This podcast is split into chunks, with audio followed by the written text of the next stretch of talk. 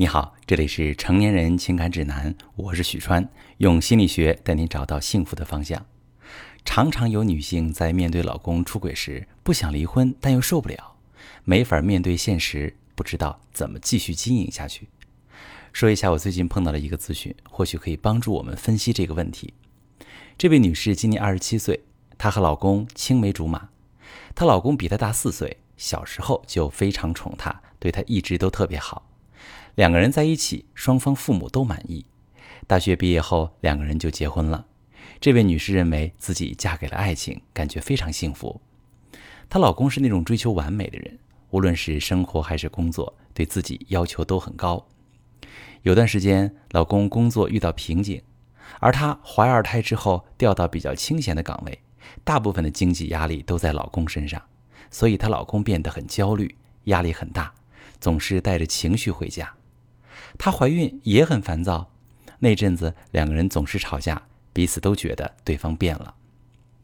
在老二刚满百天时，她无意间发现老公出轨的事实，老公也哭着承认自己一时糊涂，请她原谅，但她没法接受，无论老公说什么，她都骂他、讽刺他，内心深处各种复杂的情绪，怨恨、纠结、愤怒，一直让她深陷痛苦里不能自拔。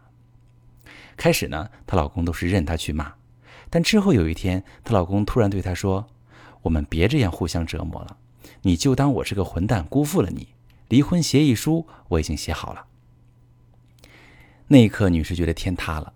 看着老公转身要走，她赶紧拉住老公，各种讨好，说自己离不开他，只要老公回来，自己就当做什么都没发生。但老公还是推开了她，直接搬出去住了。而她每天都是靠药物才能入睡，甚至想到自杀。我特别心疼这位女士现在的状况，从小青梅竹马，以为会一辈子的感情，却遭遇背叛，让她无法接受。所以，即便丈夫道歉请求原谅，她也无法从痛苦的情绪里走出来，总是忍不住骂他、挖苦他。但这样做其实只是把老公往外推。从女士的描述可以看出。她并不想离婚，所以只有先保持情绪稳定，才能理智客观地看待婚姻中出现的问题，从而更好地修复婚姻。在我看来，老公的背叛并不是第三者的出现，实际上是婚姻本身出了问题。在她老公出轨之前，两个人已经争吵不断，都觉得对方变了，彼此把关注点放在自己的情绪上，而忽略对方的需求。用负面情绪伤害对方，导致一方出轨。那么，当老公出轨已经成为事实，而我们又因为各自原因不想离婚，我们应该如何正确修复婚姻呢？我有两点建议。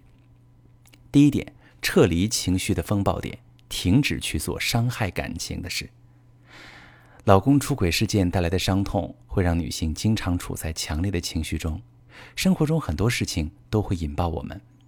比如去某家饭店吃饭时，就会想老公跟第三者也一起来过，因为这样的心情和想法，会忍不住追问老公和出轨对象相处的细节，要求老公配合自己不定时的查岗，或者追踪老公定位、控制老公花钱等等。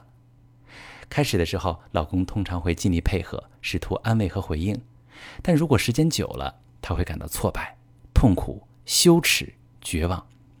怀疑这段婚姻是否还有修复的可能，所以，如果我们想要修复这段婚姻，一定要在这种情绪袭来的时候，让自己停在那一刻，在错误的路上停下，就成功一大步，就是前进。第二，正确表达自己的需求。女性在被老公背叛之后，往往会用一种带有攻击性的方式表达自己的需求，但老公感到被攻击时，是忍不住要自我保护的。当这个男人需要分一部分精力来保护自己的时候，就更难从感情上完全的回应和照顾妻子的心情。那么，怎么正确表达需求呢？比如，女性要求监视和追踪老公的活动位置，可以换成这样来和老公表达：“我需要有更多的掌控感，我害怕继续被欺骗，我希望通过观察你的配合情况来确认你想要挽回的决心。”很多人觉得。当出轨的一方和第三者断掉，最大的风波就已经过去了。但其实，外遇结束疗伤才刚刚开始。如何面对出轨后的恶性循环，才是决定一对夫妻能否成功修复感情的最关键因素。